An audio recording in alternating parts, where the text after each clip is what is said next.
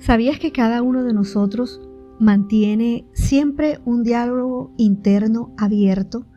Es una conversación con nosotros mismos a lo largo del día. Eh, da mucha risa porque en ocasiones recuerdo cuando mi mamá me decía, ¿qué haces allí sin hacer nada? Realmente uno físicamente puede que esté sin hacer nada, pero en tu cabeza hay una cantidad de pensamientos y conversaciones que van y vienen. De hecho, hablamos más tiempo cada uno consigo mismo de lo que realmente hablamos con nuestra pareja, con nuestros hijos o con nuestros amigos. Pero la pregunta no es cuánto hablas contigo mismo, sino qué es lo que tú te estás diciendo, qué es lo que tú estás meditando y qué es lo que tú estás pensando de ti. Y muchos de esos diálogos internos son casi que inconscientes, pero se repiten una y otra vez. Y mucha de esa conversación interna generalmente tiene que ver con nuestro pasado, con lo que no hemos realizado, con lo que está pendiente por hacer, con las derrotas que, tenimos, que tuvimos.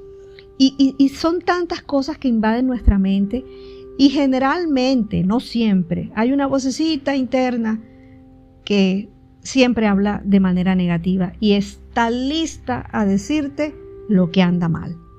Y muchos de esos patrones negativos eh, de pensamiento y de diálogos internos tienen su origen cuando somos niños. Tal vez no, no supimos nutrir nuestra conciencia de confianza, pero nosotros tenemos que reprogramar nuestras mentes. Y eso es una lucha constante, es una lucha diaria. Eh, no te quedes en la cama cada mañana pensando en tus defectos, en todo lo que está mal en ti. No permanezcas acostado repasando una y otra vez la lista de errores. Tú tienes que quitarte de encima esos mensajes y experiencias que te hacen ver las cosas de manera negativa.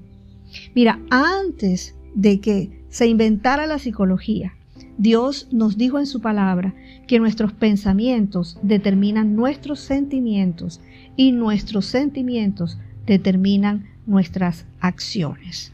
La palabra lo dice, cuida tus pensamientos porque ellos controlan tu vida. Entonces, constantemente nosotros nos estamos hablando a nosotros mismos todo el tiempo.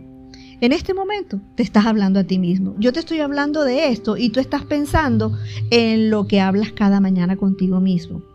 Entonces, hay investigaciones que, que indican que la mayoría de las personas hablan a una velocidad de 150 a 200 palabras por minuto. Pero el diálogo interno que nosotros llevamos con nosotros mismos es más bien de 1300 palabras por minuto. Y eso es bastante. Y el problema es que en todos nuestros diálogos internos muchas personas, el, Job en la Biblia lo hizo, lo dijo, mi boca me condena y resulto culpable. Entonces, si somos personas típicas, generalmente somos muy críticas con nosotros mismos, ¿cierto? Siempre nos estamos minimizando. Eh, podrías entrar en la habitación sonriendo, pero dentro de ti estás diciendo, estoy gordo, estoy flaca, ay, si hubiera sido más inteligente, no soy bonita, no soy atractivo, siempre llego tarde. Pero la mayor parte de este diálogo es inconsciente.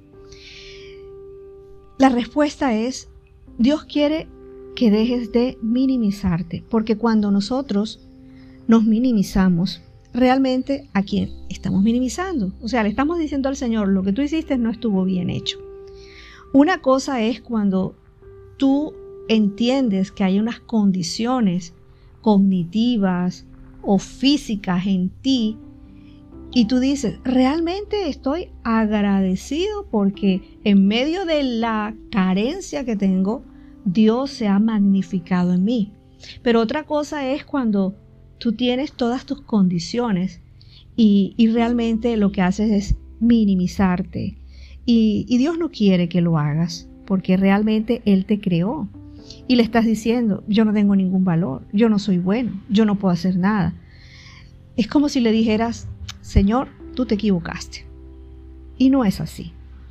Entonces, ¿cómo eliminar ese diálogo interno tan negativo para convertirnos en personas más tranquilas, más seguras de sí mismos?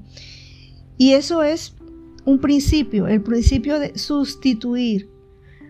La palabra dice, piensen en todo lo que es verdadero, en todo lo que merece respeto, en todo lo que es justo, en todo lo que es bueno. Piensen en todo lo que se reconoce como una virtud y en todo lo que es agradable y merece ser alabado. Eso lo puedes encontrar en el libro de Filipenses, capítulo 4, versículo 8.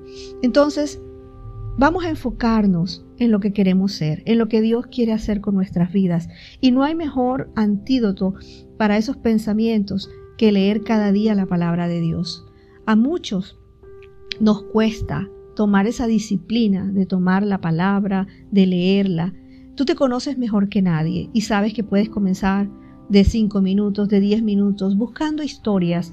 Las historias en la Biblia nos dejan lecciones muy profundas, muy reales y muy verdaderas, porque ellos pasaron por las mismas cosas que nosotros generalmente pasamos y nos podemos identificar y también podemos ver cómo Dios les sacó adelante. Entonces, ese es el mejor antídoto, estudiarla, memorizarla, meditarla y aplicarla en nuestra vida.